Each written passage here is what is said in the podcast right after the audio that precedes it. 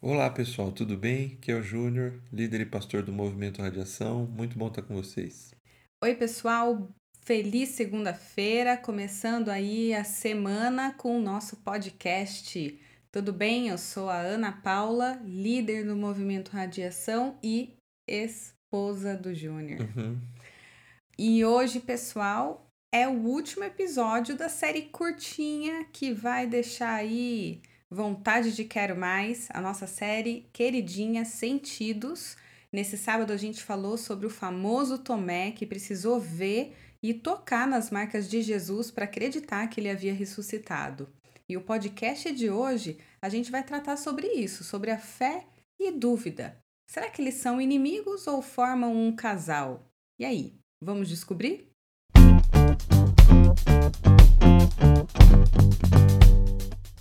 Muito bem, Júnior. Na semana passada a gente trouxe uma personagem feminina, a Maria. Maria. E a gente falou sobre intimidade. Isso. Quando o nosso estado aí emocional afeta a nossa possibilidade de enxergar os fatos, de enxergar a realidade. E hoje o contraponto, né, um paradoxo, que é o Tomé, quando a nossa capacidade analítica tão comum a muitos de nós atrapalha a nossa possibilidade de ver, de enxergar o sobrenatural, de enxergar a Cristo. Eu diria que nem sempre, e até dentro da, a gente vai discutir isso, não necessariamente atrapalha, mas ela, ele não é suficiente. Ótimo, gosto dessa palavra, não é suficiente. E aí, como é de praxe, como sempre a gente faz, vamos retomar a base da nossa reflexão de sábado. E aí a gente já entra no tema de hoje que é fé e dúvida. Será que é fé versus dúvida ou fé e dúvida? Né? Vamos descobrir aí ao longo desse podcast. Ok, muito bem. A gente conversou então sobre Tomé, como você já falou, é, tentando entender um pouco como é que foi esse momento dele, desse encontro com Jesus. Uhum. Ele não estava, Jesus apareceu para os discípulos e, e, Tomé não estava presente. Uma semana depois, é, ele estaria presente. Só que quando os discípulos falam para ele, vimos o Senhor, ele diz assim: se eu não tocar na, nas feridas da mão e do lado que Jesus ele foi transpassado por uma lança, Uhum. Ele não acreditaria que era Jesus. E aí começa essa história. Quando ele encontra Jesus, Jesus chama ele para falar: vem cá e toca.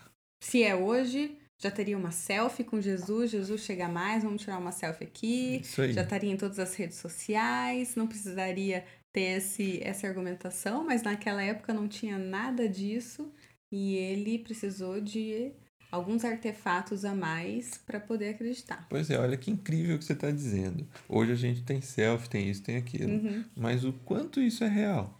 sim. Porque eu posso construir uma foto com o, o Trump, o Uhum. Lula, o Já Bolsonaro, temos o meios para fazer fake news.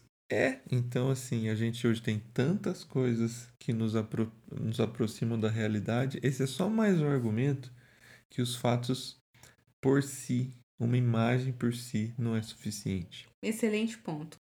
Então, é, eu comecei falando um pouco sobre Matrix, que apresenta também uma dúvida: será Sim. que o mundo é real? Sim. Se a gente não está numa Matrix? E aí eu trouxe o René Descartes com a famosa frase Penso, logo existo. Logo existo, que para Descartes é a base fundadora do seu pensamento. Uhum. É, eu preciso crer que eu existo. Eu até fiz uma afirmação um pouco ousada, que essa é uma afirmação de fé do Pai da Razão. Uhum. Penso, logo existo.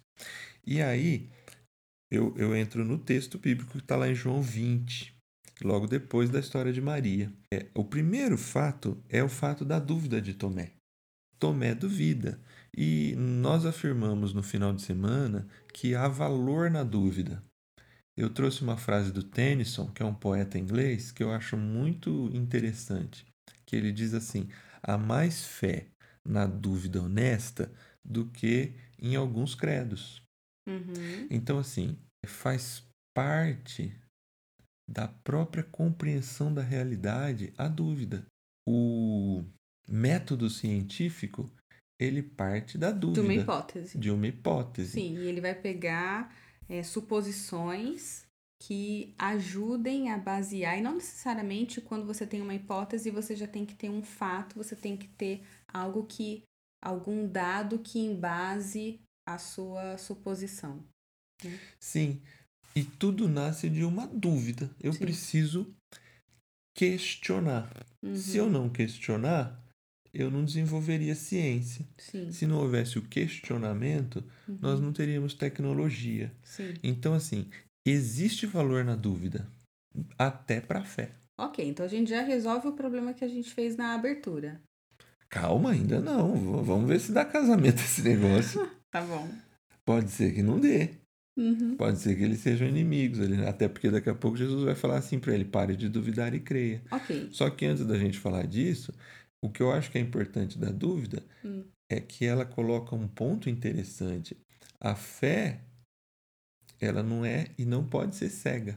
Sim, existe muita gente com a fé cega que não questiona, aceita qualquer coisa, não averigua, não estuda, não entende, simplesmente porque ouviu uma, um líder religioso falar, aceita aquilo como a maior verdade. Um líder religioso, um líder político, um atleta, um ídolo esportivo.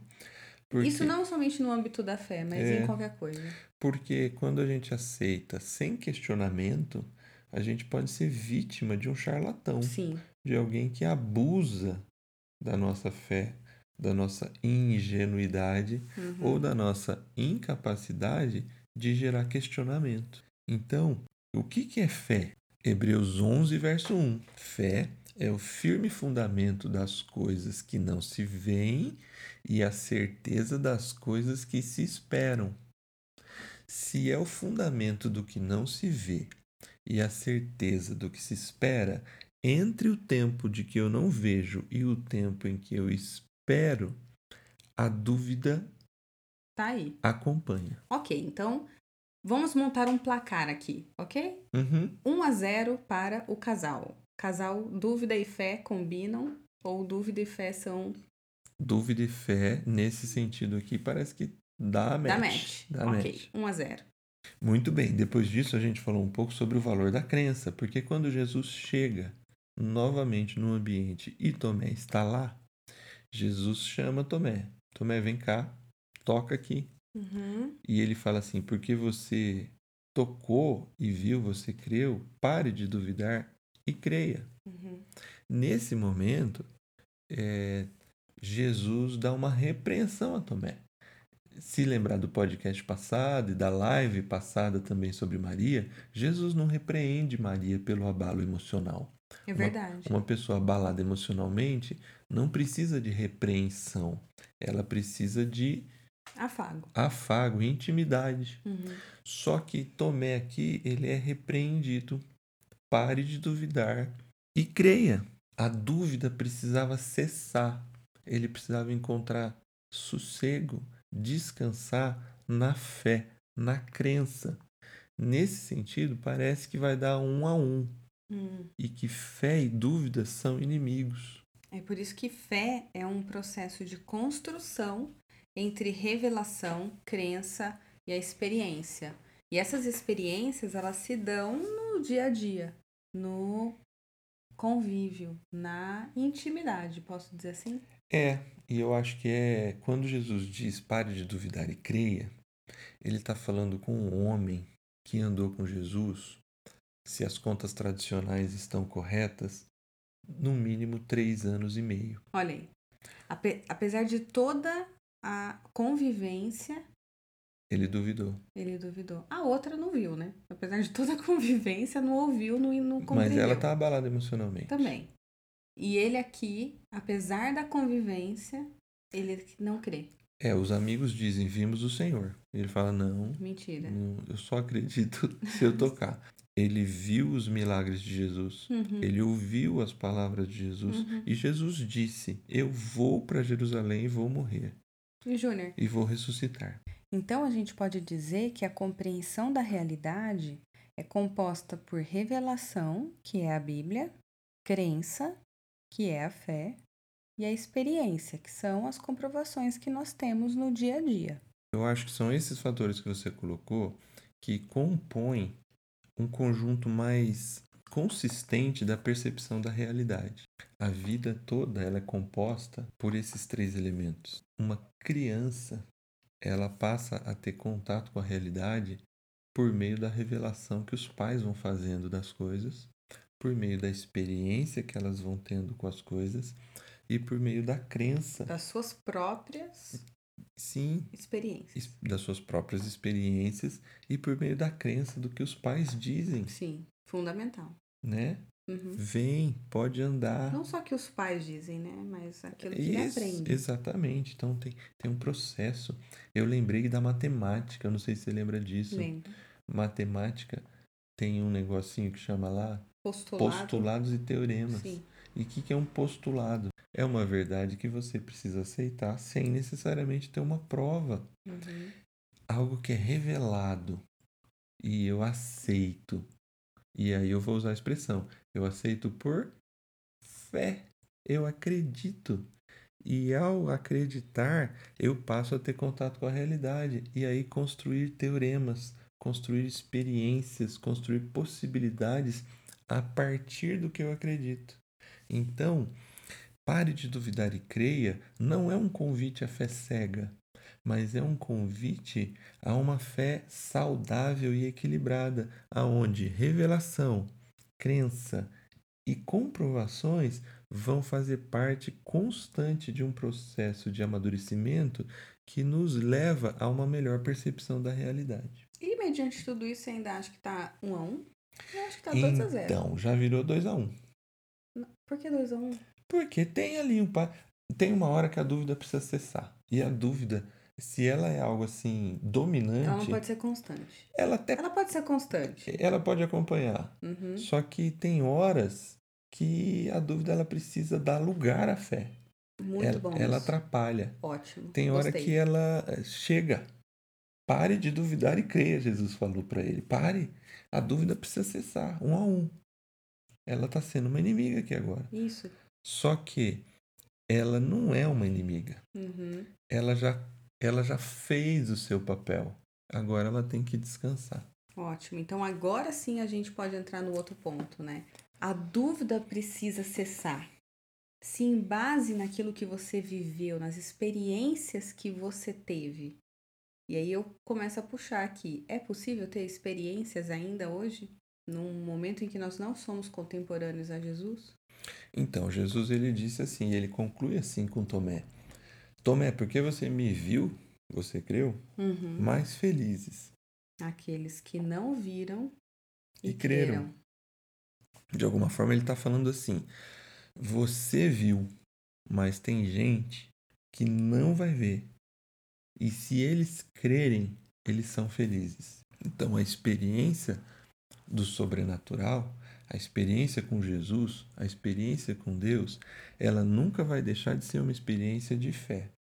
Você já teve experiências assim que você pode contar? Já é- elas são subjetivas. Elas são pessoais. Sim. Mas para mim, claramente, eu tenho momentos e situações em que eu, eu, eu, eu sinto, por toda a minha compreensão de revelação, crença e experiência, que naquele momento Deus interveio a meu favor. Eu voltava de Sorocaba uma vez, Hum. eu trabalhava numa empresa de mídia e eu fui até uma TV de Sorocaba. E isso era perto das 11 horas da manhã. Eu não me esqueço, eu almocei aquele lanche de dois hambúrgueres, alface, queijo, Queijo molho molho especial. A gente não tem patrocínio, então a gente não vai falar Não que é o Big falar. Mac. Não, não era pra falar. E eu comi, eu, e eu gostava, eu era um jovem, adolescente quase, eu comia ele e comia um hambúrguer, comia os dois. O pequenininho da caixinha. Isso, e a batatinha. E a 500ml de refrigerante. E eu peguei a estrada, 11h30, meio-dia. E o sol da estrada voltando de Sorocaba para Campinas é bem na bem, bem assim, tava muito Na testa. em cima de mim assim, Uhum. é, Forte. forte. E eu tive um sono Absurdo. Absurdo, absurdo. Foi quando, de repente, eu tô dirigindo, eu ouvi claramente um Ah! E aquilo me despertou. É, é, eu acho que foi a forma que o anjo achou de me acordar naquele dia. Interessante. Você já teve alguma? Já tive, assim. Eu tava orando e eu falei assim: é, Jesus, ó, é, cuida da minha família. E, e eu escutei, eu não posso falar que eu escutei, porque não foi bem escutar, mas sabe quando você sabe que Deus que tá falando com você? E eu não sei te dizer se eu escutei, se eu, se eu ouvi dentro da minha cabeça, o que que foi, mas claramente eu, eu sei que Deus falou comigo assim, e você cuida da minha. Dizendo assim, eu cuido da sua e você cuida da minha. E, e, você sabe, eu tinha muita resistência a aceitar o, o chamado, o ministério de pastoral, né? O ministério pastoral. E, e esse acontecimento foi um divisor de águas para mim, no sentido de atender esse chamado de Jesus, não somente para você, mas entender que era um chamado para a nossa família também. Mas tanto a, essa minha experiência, tão simples como a sua, mais complexa, elas são experiências de fé. Sim, porque alguém pode falar, é seu subconsciente te falando isso. Você entendeu? Sim. Só que tem um, uma composição. Porque mesmo quem falar é seu subconsciente, qual prova que ela tem? Sim, nenhuma. Ela também. Essa frase dessa pessoa também é um artigo de fé. É por causa das crenças dela, uhum. da forma como ela recebe a revelação da vida, é que ela entende assim provavelmente ela aceita como revelação da vida o acaso uhum. e não o propósito. Porque se as coisas, para que nada faça sentido, a gente tem que ter vindo obrigatoriamente do acaso, pela lógica. Uhum. Se as coisas fazem sentido, algo dá sentido para as coisas. Então existe um organizador, existe um criador. Se existe um criador, existe propósito e parece que a vida toda é composta por propósito. Uhum. E essas intervenções desse criador, elas são o que a gente chama dessas experiências do sobrenatural. Só que, de novo, ele escolheu que esse caminho fosse pela fé. E se é pela fé, eu tenho que dar direito ao outro da dúvida. Uhum. E até a mim mesmo, porque quando a gente decidiu esse caminho que a gente está aqui, a gente pode dizer para quem nos ouve que a gente nunca duvidou da decisão que a gente tomou? De jeito nenhum, sempre tem a dúvida. A, a, dúvida nos acompanha. E é bom que a dúvida acompanhe, porque ela não deixa aí um outro fator que não tem nada a ver com o tema de hoje, mas a zona de conforto, né? A dúvida ela traz sempre a percepção de, cara, será que o que eu estou fazendo de fato é a vontade de Deus? Será que esse caminho é o caminho que Deus quer? E aí, mais uma vez, a gente coloca em prova ou coloca em xeque a fé.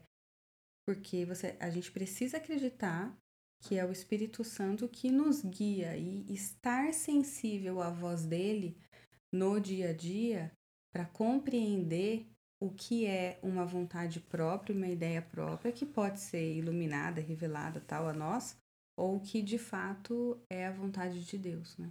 Isso, e aí eu também só abro um parênteses aqui para a gente caminhar para a reflexão, experiência e expressão.